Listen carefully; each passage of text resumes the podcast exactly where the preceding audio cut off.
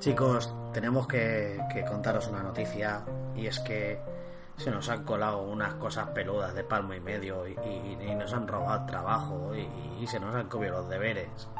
Creo que lo llaman Gremlins. Hemos llamado a todo, al 112, al 016, a, a Seprona, al ayuntamiento, al concejal de pesca y, caza y, todo esto es imposible.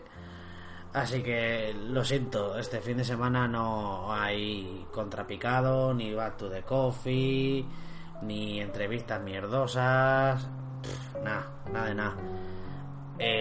Nos pondremos a trabajar de verdad, o sea, no a trabajar, nosotros tenemos trabajos de, de verdad, pero me refiero que dedicaremos tiempo a nuestra afición y os serviremos la semana que viene algo.